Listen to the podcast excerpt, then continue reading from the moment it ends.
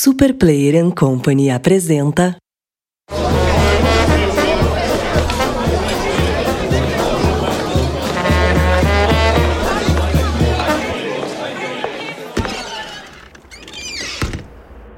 Introvertendo, um podcast onde autistas conversam.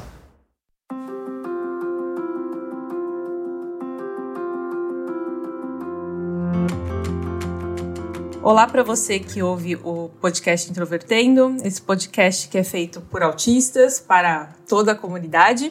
Hoje em dia nós somos o maior podcast sobre autismo do Brasil.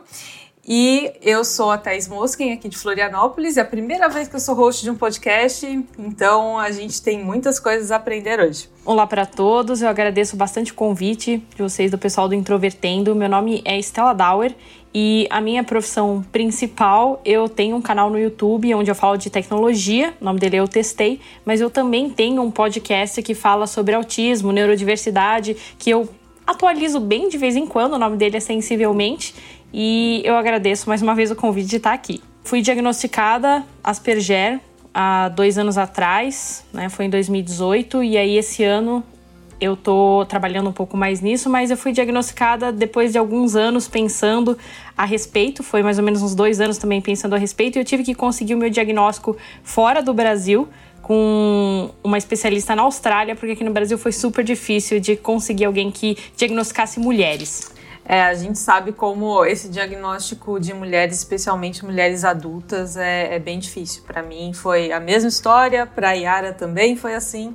Então, estamos todos com esse problema e deve ter muito subdiagnóstico aí em todo o nosso país. Sim. Então, lembrando que nós estamos também nas redes sociais, Facebook, Twitter, Instagram e no, a gente tem nosso site, o introvertendo.com.br.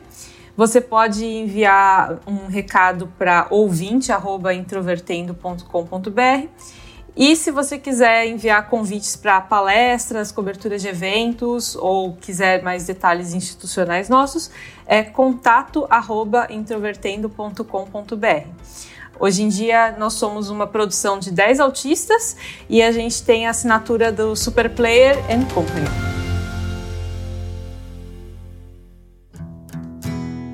Hoje o nosso tema é autocrítica e aí eu queria começar comentando que a palavra autocrítica talvez seja entendida de forma diferente para várias pessoas, né? Porque a gente tem tanto crítica entendido como um julgamento negativo, então algo que remete à desaprovação, como também a gente pode pensar em crítica como análise. Então, autocrítica como uma autoanálise, né?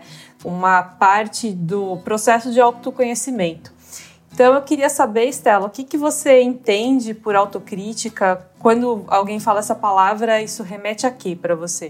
Desde que eu sou mais jovem, eu já passei né, por muitos médicos até eu descobrir uh, o diagnóstico uh, de autismo e tudo mais. Eu passei por muitos médicos e aí eu passei por depressão, passei por ansiedade, cada hora um diagnóstico diferente. Hoje em dia eu sei que são comorbidades né, relacionadas ao, ao autismo, mas todas essas coisas sempre foram relacionadas muito à parte ruim da minha autocrítica. Eu sempre fui uma pessoa extremamente crítica comigo mesmo. A minha barra de, de sucesso sempre foi muito alta, muito mais alta do que eu gostaria. Mas eu acredito que nos últimos tempos, justamente também por causa do, do diagnóstico e tudo mais, que eu tenho aprendido a me aceitar melhor, a entender melhor as minhas uh, o que é, as coisas que fazem parte da minha personalidade, eu acredito que finalmente eu estou conseguindo levar a autocrítica para o lado da análise mesmo. Eu tenho experiência parecida aí nessa questão de pensar na autocrítica mais como uma autodepreciação. Inclusive agora, desde, desde que eu passei a mont, tentei montar aqui a pauta para o nosso podcast, eu passei a usar essa palavra ao invés de autocrítica, quando eu penso na autocrítica como um julgamento negativo, né? Eu estou usando mais autodepreciação para manter a palavra crítica como uma análise mesmo. Que, que não é a, primeira coisa que eu penso quando, quando eu falo dessa palavra. Eu estou tentando mudar esse, esse pensamento. Eu acho que também essa questão de autocrítica tem muito a ver com o nosso perfeccionismo para muitas coisas que, que a gente faz, que a gente fala. a gente busca sempre fazer o melhor possível naquilo que interessa pra gente. Então eu acho que o perfeccionismo acaba retroalimentando essa autodepreciação, né? Para você é assim também? Sim, o perfeccionismo acaba ajudando muito nisso. E eu achei engraçado que, justamente quando você falou sobre a coisa de querer levar a palavra crítica para um outro significado, no meu canal no YouTube, que eu falo sobre tecnologia, eu faço justamente análises sobre smartphones, sobre produtos de tecnologia. Então, uma vez até eu fiz um vídeo explicando para as pessoas que crítica não é necessariamente sempre levado para o lado ruim justamente porque existem críticos de cinema, críticos de gastronomia, e não necessariamente eles falam mal apenas dos filmes ou mal apenas das comidas e restaurantes, é simplesmente um jeito de você falar sobre as coisas, sobre você analisar, é justamente a gente levar hoje em dia mais a palavra crítica para o lado da análise. Acho que usar autodepreciação é, combina muito mais com esse caso do que a gente está falando aqui. É, até porque se você for pensar, autocrítica é uma ferramenta muito poderosa até para a gente buscar o aprimoramento profissional, pessoal, tudo mais. Que você para para analisar os seus pontos fortes e os é, eu sempre falei pontos fortes e pontos fracos, ou pontos positivos e negativos, mas me ensinaram a não falar pontos negativos e sim oportunidades de melhorias. Para mim é a mesma coisa, só que eu entendo, eu entendo que é para a gente tentar focar que, ah, se é negativo, quer dizer que você pode melhorar. Sim, eu acho que como muita gente fala, palavras têm poder e quando a gente ressignifica também as palavras, a gente acaba ressignificando o que todas essas coisas dizem a respeito da gente trocar já autocrítica por autodepreciação. E quando a gente troca também pontos negativos por pontos a serem aprimorados, a gente vai ajudando a nossa própria mente, que é justamente a que mais participa desse todo esse processo de autodepreciação. A gente vai trocando as palavras também, tornando um hábito. Lembrar que os nossos pontos chamados negativos são todos eles que podem ser modificados ou ainda mais que eles não necessariamente são negativos porque pontos a serem melhorados também podem significar que a gente pode olhar para eles de outra forma, que não necessariamente eles são negativos, apenas que eles podem ter um outro significado para a gente passar até a ser uma coisa boa. Assim como muitas coisas também que eu pensava a respeito de mim, coisas do meu desenvolvimento que puxa, eu sou uma boa profissional, eu me acho uma pessoa muito inteligente, por que, que eu não consigo trabalhar no, no mercado formal como várias outras pessoas que seriam pontos negativos? Foram pontos que eu acabei transformando hoje em dia como, ok, eu sou uma pessoa que não consigo lidar direito com o mercado formal de trabalho, mas eu sou uma pessoa que consigo trabalhar de casa e que eu sou muito versátil e que eu posso fazer várias coisas. Então, realmente a gente acaba ressignificando isso e trocar as palavras também vai ajudando bastante a gente a parar com a autodepreciação de forma tão pesada em cima da gente. É verdade. Nesse exemplo que você citou de você mesma, né? Parar de olhar para aquilo que você tem dificuldade de fazer e pensar, tá, mas o que, que eu posso fazer com isso? Então, transformar em uma oportunidade de verdade. Eu achei, achei bem legal que você deu um exemplo que realmente foi uma oportunidade de melhoria, no caso. Uma outra coisa que eu é, acho importante a gente levantar, que a gente já começou a fazer isso, são os vários perigos que a gente tem em fazer autocrítica focada em autodepreciação porque isso costuma levar tanto a insatisfação nos mais diversos aspectos da nossa vida, tanto no pessoal quanto profissional. Isso acarreta vários outros problemas. Então, depressão, como você mesma citou, a gente começa muitas vezes a deixar de fazer coisas que na verdade a gente não fazia mal, mas justamente por ficar olhando só para os aspectos negativos daquilo que a gente fez, né? Então, como que, que, quais são as suas experiências nesse aspecto, assim, de ter se focado em autodepreciação e como que isso impactou na sua vida? Eu acredito que ainda, né, até hoje, impacte de forma bem pesada. Muitas vezes eu já deixei de trabalhar, principalmente sendo uma pessoa que é autônoma e trabalho de casa e tudo mais. A minha própria autocrítica, minha autodepreciação ela faz com que eu simplesmente pare de trabalhar por algum por alguns períodos que muitas vezes eu não sei quando vão acabar, justamente pela própria régua que eu coloco. Muitas vezes eu acordo pensando: será que meu trabalho vale a pena? Será que o que eu estou fazendo aqui nesse mundo vale a pena e justamente eu trabalho com público, então eu tenho um canal no YouTube e eu recebo feedback das pessoas e 95% desse feedback é positivo, mas ainda assim a gente acaba se pautando por aqueles 5% do tipo, nossa, aquela pessoa não gostou de mim,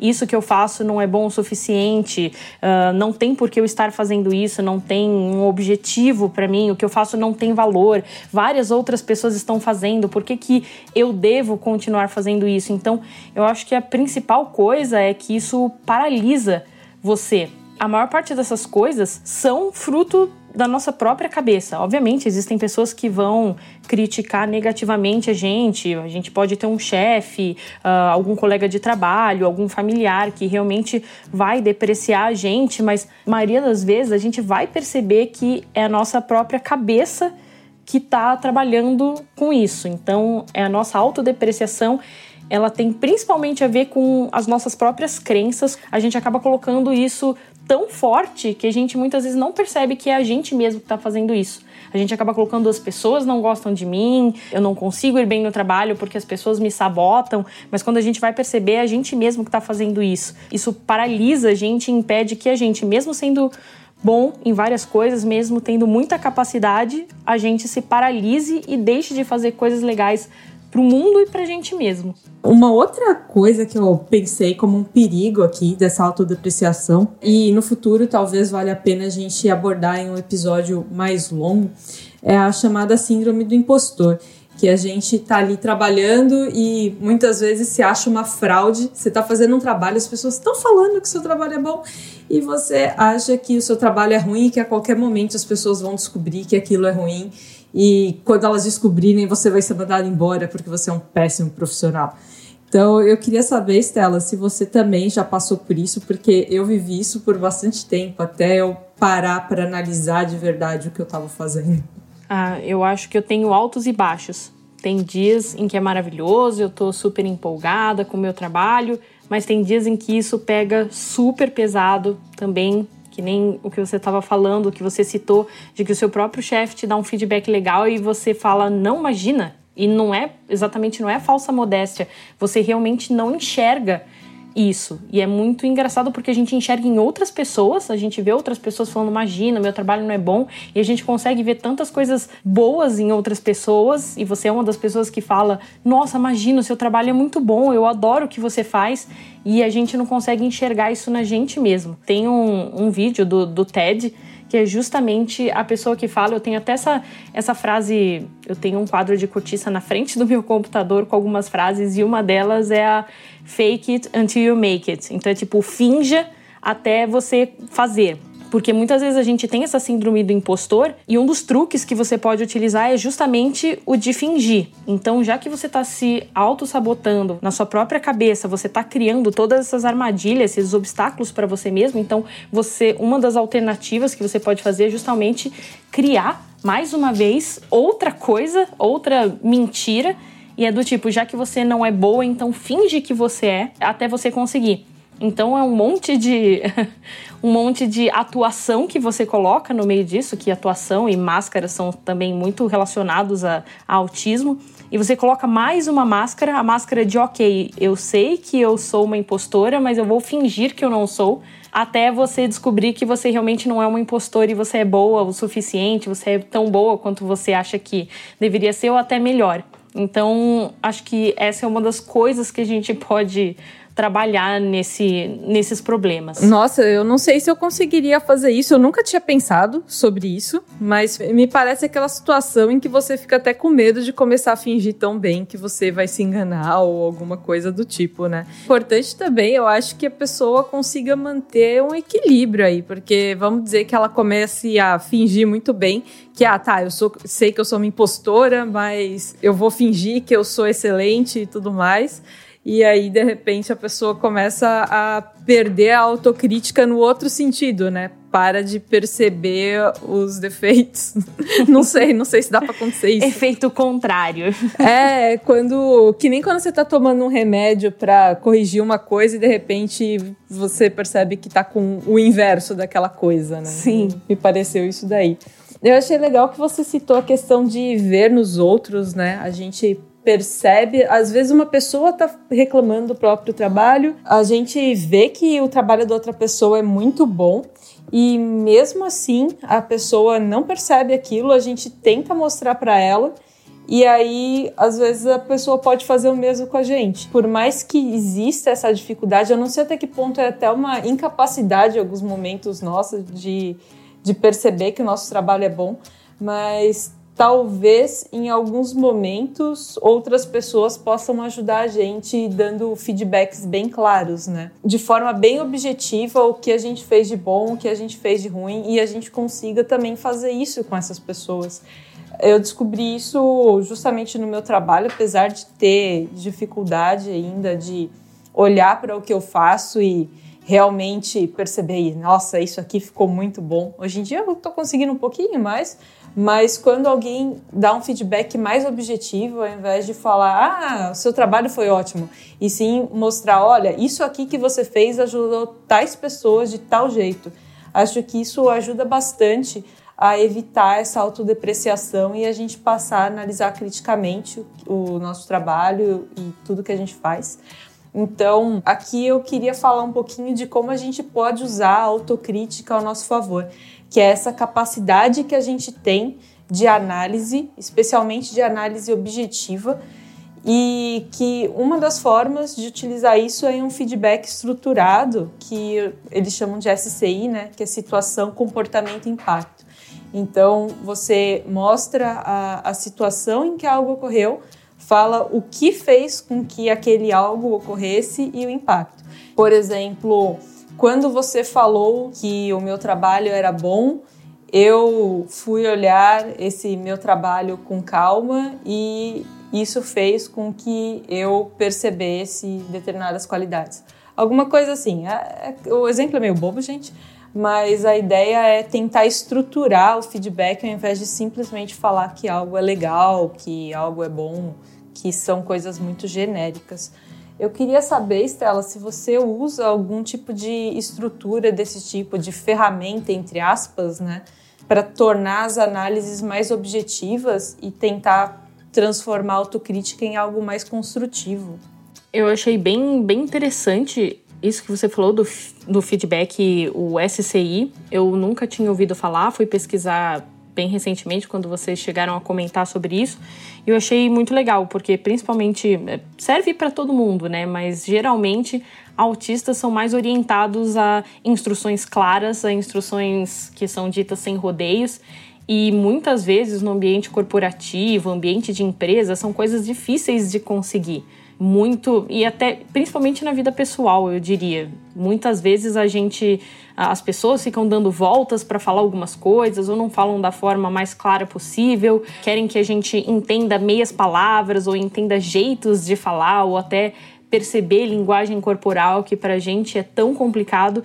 Um tipo de feedback desse que deixa as coisas de forma tão clara, eu acho que poderia ser muito utilizado e poderia ajudar demais. Eu, como trabalho de forma autônoma, para mim é mais complicado conseguir essas coisas desde que eu saí do mercado formal de trabalho, porque como eu trabalho muito com internet, é difícil ver as pessoas de forma real, né? Me encontrar com as pessoas, porque geralmente ou é gente que trabalha em outros estados ou até mesmo em outros países, e muitas vezes é difícil encontrar pessoa frente a frente. E ainda mais no meu caso, que são muitos casos eu faço freelancer muitas vezes eu vejo que, eu, por mais que eu esteja inserida de alguma forma no mercado, por ser freelancer, não se preocupa tanto com a pessoa, porque ela não é um funcionário registrado, não é um funcionário fixo, e esses feedbacks tão. Uh, tão claros e tão ricos, a gente acaba perdendo bastante isso. A gente tem que pegar muita informação na hora da bronca, principalmente, é quando a gente pega muito feedback, e eu acho que isso atrapalha a gente a fazer uma autocrítica completa da parte boa e dos pontos a serem melhorados, porque a gente fica com só um pedaço das informações e pra gente é muito difícil pegar informação completa, a não ser que alguém fale pra gente de forma clara, olha, principalmente como com esse feedback. Você, nesta situação, aconteceu isso, não é legal você fazer isso, vamos ver que outras formas podemos ter, ou me explique o porquê você fez isso. Mas, no geral, esse método, eu acredito que ele seja uma forma estruturada do que a gente gostaria que acontecesse na vida, que é uma conversa. Uma conversa honesta, uma conversa explicando uh, o que você sente, o que outra pessoa sente. Eu acho que, no geral, é isso que eu tento fazer na minha vida. Tento conversar o máximo possível para eu não, não deixar lacunas. É muito ruim porque se as pessoas não me explicam o que aconteceu, eu geralmente coloco as minhas próprias informações, ou eu acabo me provando errada, ou acaba voltando para mim. Mas eu diria que a minha principal ferramenta para trabalhar com autocrítica tem sido terapia. Depois que eu tive o meu diagnóstico, que eu comecei a pensar que talvez eu precisasse de mais ajuda do que o normal, do que apenas ir em psiquiatra e trabalhar com medicação, depois que eu comecei a fazer terapia, que eu faço há mais ou menos um ano, eu vi muita diferença. É realmente um negócio que ajuda demais na autocrítica, porque muitas vezes você chega lá e fala com a pessoa e você percebe que quando você fala em voz alta, muitas das coisas que você geralmente fica mastigando na sua cabeça como sendo coisas ruins sobre você, quando você fala em voz alta, muitas dessas coisas acabam perdendo sentido. E você pensa, nossa, o que, que é isso que eu tô falando? Falar em voz alta não faz sentido nenhum. Com a ajuda de um profissional que vai direcionando melhor os seus pensamentos, você consegue transformar a sua autocrítica. Isso não vem rápido, não tá vindo rápido como eu gostaria, mas eu acredito que já tem me ajudado muito de um tempo para cá a rever como eu trato eu mesma e o que eu faço. E recentemente eu estava justamente tentando resolver o problema falando o problema para uma pessoa, que eu já tinha percebido em algumas vezes que simplesmente de a gente parar para tentar falar algo para uma pessoa, é, mesmo que essa pessoa não vá ser capaz de ajudar a gente a resolver de fato, mas faz com que a gente estruture aquilo, ou aquele pensamento, e na hora que a gente estrutura e tenta externalizar, os defeitos dele, vamos dizer assim, acabam surgindo. Então, você está tentando, às vezes, resolver um problema do seu trabalho normal e estrutura aquilo, fala para outra pessoa e de repente a solução surge. E aí você até vira para a pessoa e fala, ah, obrigada. E a pessoa fica olhando para você, mas eu não fiz nada, por que, que você está me agradecendo? Então, de certa forma, essa, essa parte da autocrítica, se for pensar, é, eu não tinha pensado nesse sentido, mas eu, me parece funcionar bem também nesse sentido de você transmite aquela crítica contra si mesmo para o outro em voz alta e aí dá para perceber quais são as falhas daquele raciocínio e dá para perceber como muitas vezes você só está se autoflagelando sem ter realmente uma base para fazer isso, né? Não é algo lógico o que você está fazendo ali. Outra ferramenta que eu vi na empresa, mas olha, eu não posso, infelizmente eu não posso falar muito sobre ela, ela parece ser bem interessante. A gente teve um mini curso a respeito de comunicação não violenta, mas no o início eu achei bem interessante que falava justamente sobre tentar transformar os comentários em algo mais objetivo. A ideia principal era transmitir para as outras pessoas da forma mais objetiva possível o que você estava sentindo, o que tinha te impactado de alguma forma. Então, de certa forma, é como a questão do feedback estruturado, né?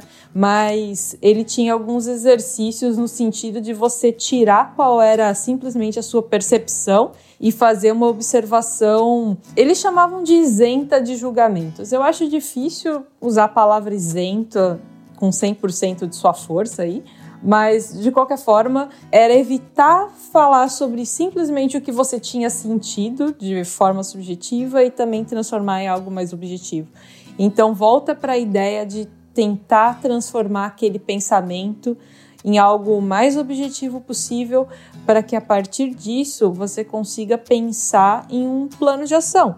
Porque é assim que você vai conseguir fazer com que uma crítica se torne construtiva, né? É você partir para um plano de ação e não simplesmente ficar ou depreciando ou elogiando. Porque o elogio, tudo bem, tem sua qualidade de fazer alguém se sentir bem, mas ele sozinho também não, não constrói alguma coisa. Não que ele seja negativo, mas eu costumo buscar, pelo menos, trazer algo que, que se construa em cima. Então, mesmo que seja um elogio, que seja algo para reforçar um comportamento que parece ajudar no futuro, né? Eu já li alguma coisa sobre comunicação não violenta. Eu também não, não fui super atrás, mas na época eu também achei super interessante. E eu acho que, de certa forma, não violenta ajuda até a tirar um pouco a parte emotiva da coisa. Principalmente quando a gente tá. Qualquer relacionamento que a gente tenha, seja pessoal ou ou de em relacionamentos profissionais, eu acho que é importante a gente colocar, ter empatia pelas pessoas, mas se a gente deixa o sentimento se levar demais, isso pode levar à violência, seja para uma parte de querer bem a pessoa ou de querer mal. Você pode até ajudar a pessoa a conhecer mais você e saber mais sobre o que você sente, mas acaba a informação que precisa ser passado para aprimoramento acaba se perdendo no meio de tanta de tanto sentimento. E acaba não ajudando também na parte da autodepreciação, que tem bastante a ver com sentimento e pode ser interessante até para a pessoa desenvolver para ela mesma uma comunicação não violenta com ela mesma. Eu acho que pode ajudar bastante também sobre assunto de autodepreciação. E as pessoas podem nem ver que isso está acontecendo, porque está tudo acontecendo dentro da sua cabeça. Você ali com uma, um olhar sem expressão, pode estar tá acontecendo um monte de coisa dentro da sua cabeça, de você se tratando mal e ninguém tá nem percebendo o que tá acontecendo. Mas aí eu queria é, trazer algumas experiências aí em que a gente percebeu que estava focando demais na autodepreciação e não na autocrítica construtiva e como a gente agiu em cada um desses casos. Então, se você puder trazer umas experiências além do que a gente já comentou até agora. Acho que todas essas, essas vezes em que eu parei de trabalhar, em que eu paro de trabalhar, são Uh, por mais que eu pense que estão, está sempre acontecendo a mesma coisa, que, puxa, mais uma vez eu deixei me levar pela autodepreciação, pela crítica excessiva a mim, uma coisa que eu aprendo bastante na terapia é justamente que, apesar de serem situações parecidas, você não está igual. Então, você provavelmente está melhorando em alguma coisa, você está mudando alguma coisa. Então eu tento sempre pensar assim: o que, que aconteceu de diferente dessa vez? O que que tá, o que que eu posso fazer melhor? O que que eu tô fazendo de melhor? O que que eu tô fazendo de melhor? Parar para pensar, mais ou menos fazer uma coisa estruturada, como a gente falou durante durante esse podcast, justamente nem que seja escrever alguma coisa, pegue, escreve, se você não quer falar em voz alta com ninguém, às vezes você escrevendo mesmo, você consegue ter uma ideia de como ou seus pensamentos estão muito bagunçados, ou como você realmente exagerou numa autodepreciação, e acho que você consegue fazer uma análise própria do que você uh, do que você pensou e consegue a cada situação pelo menos tentar agir de forma diferente, um pouquinho melhor, sem se cobrar demais também. Uma das coisas que eu acho bem importante a gente falar é como que a gente busca ajuda ou como a gente ajuda alguém que está passando por um desses momentos de autodepreciação, né? A gente já falou tanto a questão da terapia, que, que é bem importante aí para Estela e para mim, hoje em dia eu faço terapia também, mas para mim uma coisa que é, é bem importante, que dentro da minha realidade faz bastante sentido, é eu falar com o meu gestor. É uma pessoa em quem eu confio bastante. É claro que nem todo mundo tem um gestor e nem todo mundo tem um gestor em que confie, mas eu acho que vale a pena buscar alguém que conheça o seu trabalho e que seja capaz de passar um feedback estruturado. Às vezes, se a pessoa não sabe passar um feedback estruturado, você pode ensinar essa pessoa, sabe? Se você confia nela, mostrar para ela que, olha, você só falar que meu trabalho tá legal não me ajuda tanto quanto você apontar especificamente o que foi feito de bom e, e mostrar para ela, olha, tenta fazer nessa estrutura que você vai me ajudar muito.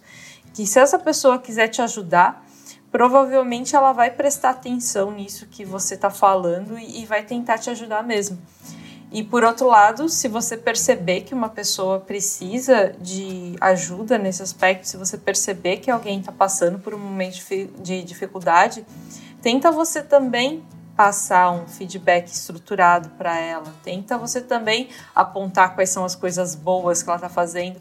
E dentre as coisas que não são tão boas, tenta buscar com ela o que, no que, que ela pode melhorar, ao invés de, de não fazer nada.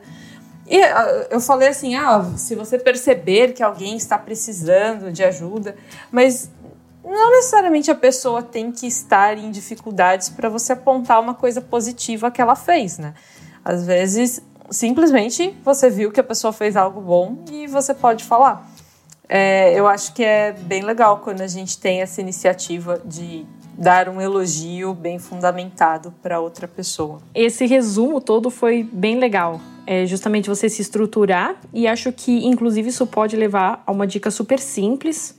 Além de você escrever coisas que você fez, para depois você perceber o quanto você fez, no, em que coisas você foi bem, você pode se estruturar e já ter até um checklist para quando você entrar nesses momentos. Muitas das coisas do que eu percebo na terapia é que é, muitas vezes eu não percebo que eu entro em uma espiral de autodepreciação, em uma espiral de negatividade. Então, às vezes, ter um checklist, tipo, ok, não estou me sentindo muito bem, vamos ler a lista de coisas que eu fiz e que foram bem, vamos falar com algum amigo que pode te dar um feedback honesto sobre coisas em que você pode melhorar, mas também coisas em que você tem ido bem e algum jeito de você perceber que você tá numa espiral que não é legal naquele momento e que você tem coisas boas também. Acho que talvez se estruturar desse jeito é uma das coisas mais importantes. E principalmente isso que você falou de muitas vezes a gente se perde na gente. Ah, eu sou sempre muito autodepreciativo comigo, mas lembrar que tem várias outras pessoas também passando por isso e que às vezes você fazer por uma pessoa que você acha que seria legal fazerem para você, virar para um cara no trabalho e falar, poxa, gostei desse trabalho, ou perceber que talvez ele não esteja muito bem e dar um feedback legal. Nossa, olha, agora esse trabalho não tá dando certo, né? Não tá legal, mas poxa vida, lembra daquele outro que você fez que foi super bem e que ajudou todo mundo?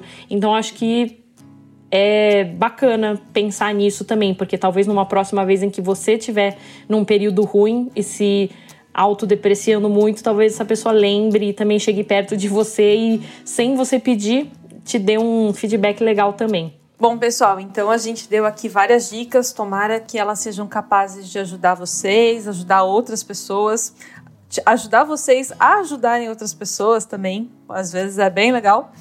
Então, a gente vai terminar por aqui. A gente quer convidar vocês a contarem as suas histórias de autocrítica pelo nosso e-mail ouvinte@introvertendo.com.br.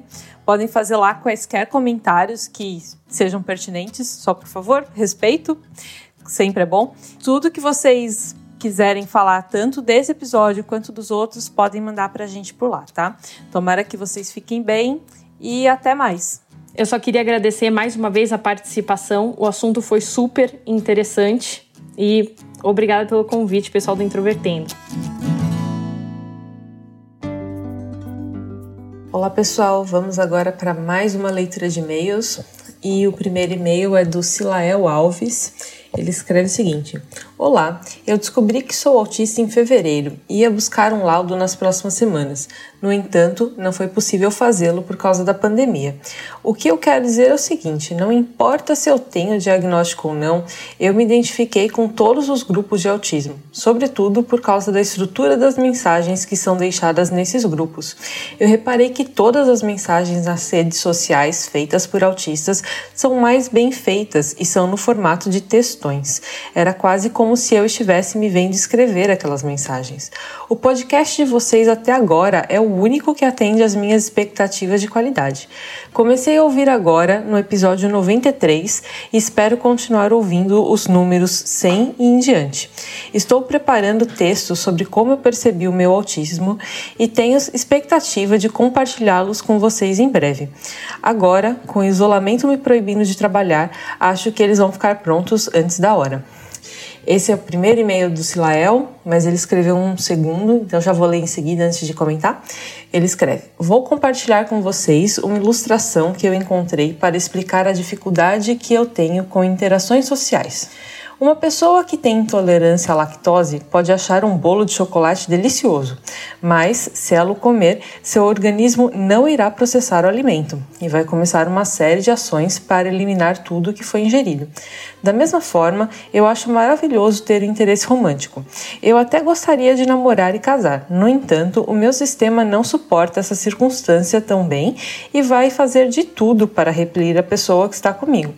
Perceba que só porque eu sou autista não significa que eu tenha total desinteresse no casamento. Acho que isso explica muito bem o que eu enfrento. Pois bem, Silael, realmente, uh, primeiro para contextualizar o pessoal, época de pandemia é porque nós estamos lendo esse e-mail agora na época do coronavírus, então início de 2020, caso você esteja ouvindo em anos futuros, estamos de quarentena, as companhias fecharam e estamos mantendo só alguns serviços básicos funcionando. Ficarmos fechados em casa nos dá mais tempo, né, para trabalharmos e às vezes em alguma, alguns projetinhos. Primeiro, Silael, sobre o que você falou de textões e de mensagens bem escritas, é verdade, embora, como todas as outras características, não seja 100% dos autistas que escrevem desse jeito, é muito comum mesmo. Eu mesma escrevo textos bem longos e eu sinto que eu preciso de mais palavras para expressar exatamente o que eu quero dizer. Então, talvez a sua sensação seja parecida. E esse é mesmo um, um, padrão que se repete bastante. Além disso, a gente costuma se importar mais com o significado real das palavras, né? Então, a forma como a gente estrutura o texto é um pouco diferente. Eu lembro que um diretor meu certa vez falou que se eu não falasse para ele que era autista, talvez ele não soubesse exatamente qual era a minha diferença com relação às pessoas, mas só por falar comigo ler alguma coisa que eu escrevi, ele ia saber que tinha algo de diferente, independentemente do que fosse. É, agradecemos muito aí os comentários elogiosos ao nosso podcast. Espero que você continue aqui com a gente. E agora, quanto à questão que você colocou ali de interações sociais, realmente, embora também dependa muito de cada um de nós, de cada autista, é, é muito perigoso dizer de forma geral, né? Mas existem muitos de nós que têm interesse em ter algum tipo de interação social e, na verdade, só possuem muita dificuldade naquilo ou aquilo se torna exaustivo de uma forma realmente prejudicial, enquanto outros realmente não têm interesse e, e, lidam bem com essa parte, né? Às vezes é mais difícil que as outras pessoas aceitem que a pessoa não tem interesse do que que ela simplesmente lide bem com estar sozinha ou estar mais isolada. Isso vai variar extremamente de pessoa para pessoa. Espero que você consiga aí buscar o seu laudo em breve. Eu sei que não é fácil, é realmente uma saga, como a gente já falou anteriormente mas espero que você consiga é, encontrar exatamente o que você procura no aspecto de entender melhor a si mesmo e saber lidar com isso talvez de uma forma melhor. Pelo menos para mim foi assim. Varia muito também para cada pessoa o que o laudo vai significar, mas espero que seja bom para você. A segunda mensagem é da Leila Santos, que comentou o episódio 91, Assédio e Abuso. Olá a todas e todos. Ótimo o primeiro episódio com as mulheres encabeçando e só com mulheres autistas. Faltou a Thaís Mosken. Confesso que senti falta das suas colocações tão pertinentes sempre. Foi ideal por sermos as pessoas certas para nos pronunciarmos sobre um tema tão necessário e delicado, pois praticamente nascemos sofrendo abusos, ou por nos vermos em volta pelo machismo que ainda prepondera na nossa sociedade, tanto os abusos mais severos dele decorrentes. Esse episódio serve também para lembrar que existem mulheres ocupando todos os lugares, inclusive no autismo, apesar de que, pela natureza que nos é definida pelo lugar comum da sociedade, até esse ponto é negligenciado. Vocês conduziram muito bem, nem senti o tempo passar. Era como se estivesse dentro de uma conversa com vocês. E como quase não falo em conversas em geral, não sinto essa necessidade de me pronunciar. Me identifiquei muito com o tema e a sensação de culpa é real. A princípio, no decorrer do relacionamento, como se por um tempo assumíssemos uma culpa que não é nossa por receio de podermos estar sendo injustas, enquanto que o outro lado não se importa conosco, pois além do abuso, ainda comete a crueldade de nos incutir a culpa. Só depois de não restar sobra de dúvidas com relação à atitude recorrente do abusador é que despertamos. Então, em seguida, vem a culpa por termos sido tão ingênuos. Mas, como foi dito, a vergonha é quem agiu de forma leviana que tem que sentir. Só que, infelizmente, temos que ficar ainda com a certeza de que quem é capaz do abuso nunca será capaz de sentir vergonha ou remorso. Portanto, muitas vezes não é negação da atitude em si, como se não fossem capazes de tal ato, mas é uma tentativa de anular a nossa fala. Assim é a vida das mulheres desde sempre e uma boa parte das pessoas, infelizmente, tem esse dom da frieza. Saibamos então ficarmos alertas, nos protegermos, principalmente perdoar a nós mesmas pelos tropeços, lutar sempre e torcer para que não ocorram abusos às mulheres de maneira geral. Parabéns a todos pelo maravilhoso trabalho. Obrigada pela companhia nessa jornada. Obrigada pelo comentário, Leila. É, realmente esse foi um episódio mais, mais pesado no aspecto de mais tenso, né? Foi um, um episódio mais difícil. O Thiago tinha me convidado para participar. Eu acho que eu não tinha tanto a acrescentar quanto as participantes, que aliás fizeram uma participação muito, muito boa mesmo.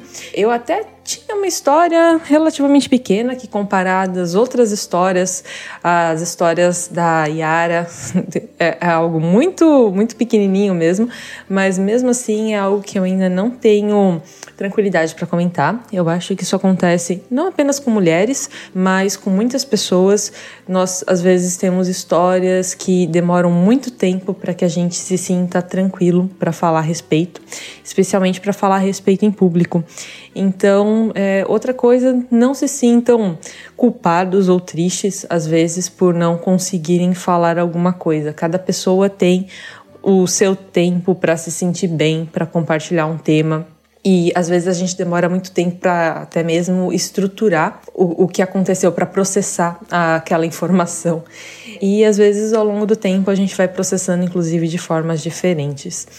Então, sim, existem muitas pessoas com, que passam por dificuldades e eu acredito que o importante é a gente ir procurando um, um jeito de, sermos felizes, vamos dizer assim. É que felicidade eu não entendo como algo contínuo, mas de vivermos tão bem quanto possível, de fazermos aquelas coisas de que nós gostamos e e para mim isso que é a gente construindo, né, a nossa vida. Então, por favor, pessoal, podem mandar mais e-mails. Se vocês tiverem mais comentários, respondam pra gente, comentem. A gente vai ler e-mail de vocês aqui, tá bom? E se vocês quiserem continuar essa discussão, podem ir lá no nosso site, nas nossas redes sociais, ou também podem mandar e-mail que a gente continua a discussão por lá. Então, até mais, até o próximo episódio.